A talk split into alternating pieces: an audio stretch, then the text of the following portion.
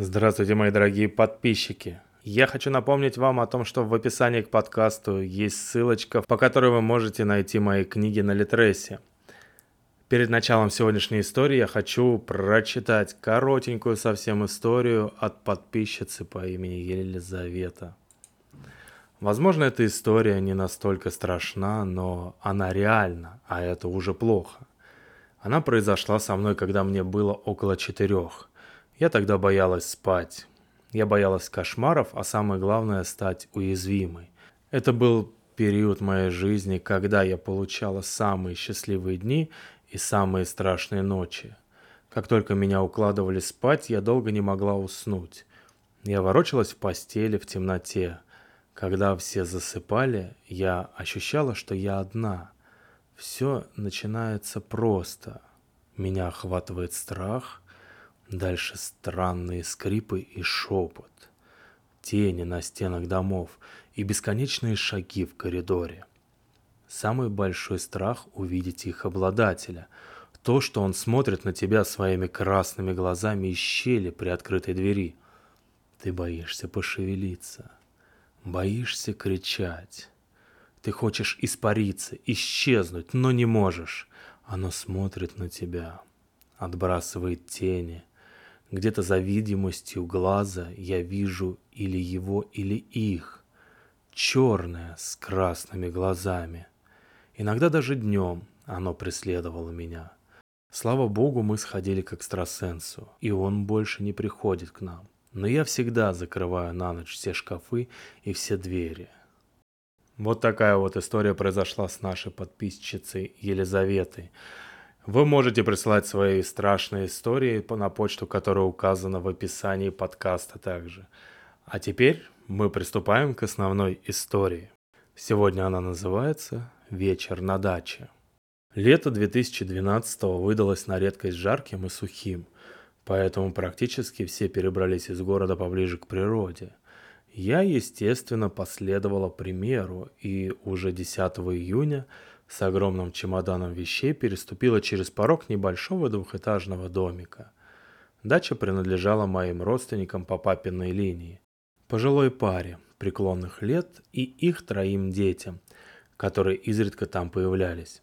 С нескольких сторон она была окружена заборами других дачников, но с одной стороны соприкасалась с заброшенным участком, и единственное, что их разделяло, это густые заросли крапивы, иван-чая и другой ерунды вперемешку с кустиками малины и смородины.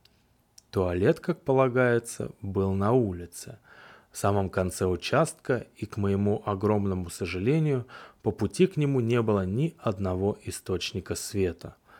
Поэтому ближе к вечеру я старалась ничего не пить и не есть, дабы ночью не пришлось покидать уютную постель.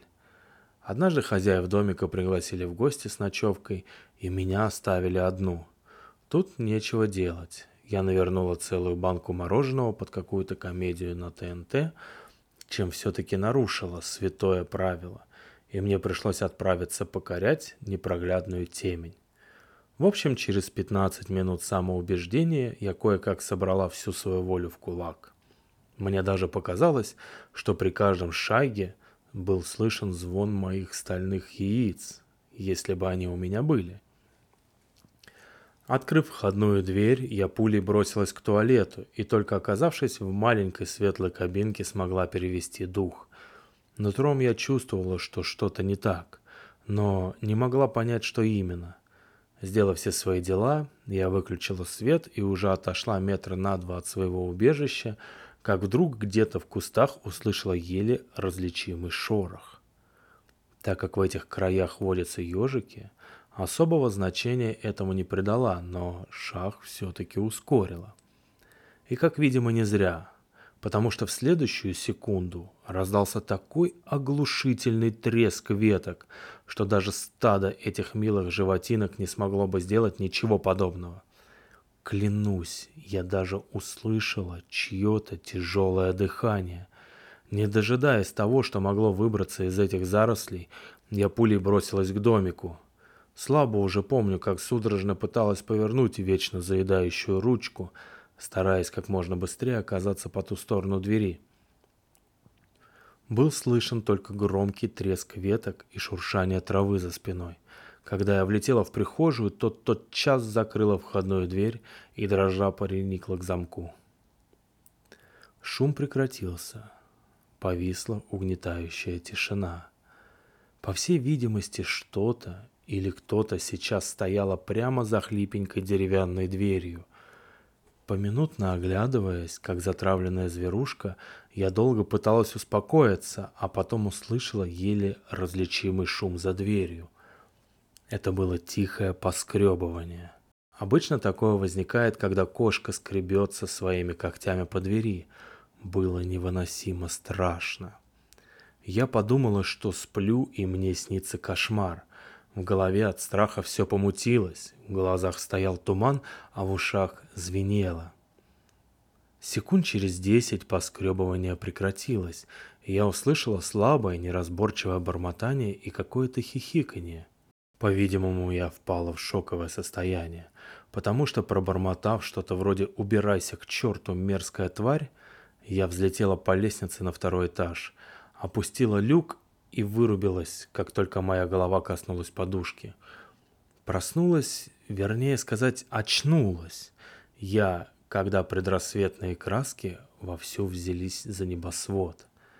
Полежав немного, я постаралась сложить воедино обрывки воспоминаний, но мой мозг упорно отказывался принимать как реальность то, что произошло вчера, да и голод вперемешку с пережитым мною стрессом дал о себе знать. Что ж, пришлось спускаться.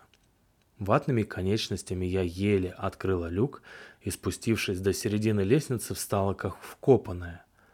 Опасливо посмотрела по сторонам. Все было по-прежнему, ничего не тронуто. Хоть страх был сильным, но любопытство оказалось сильней, и я, постояв возле двери, прислушиваясь к звукам снаружи, все-таки открыла дверь. Ноги подкосились, и я упала, разбив коленки в кровь. Вокруг царил кавардак. Цветы были вытоптаны, дачный хлам вперемешку с мусором валялся где только можно.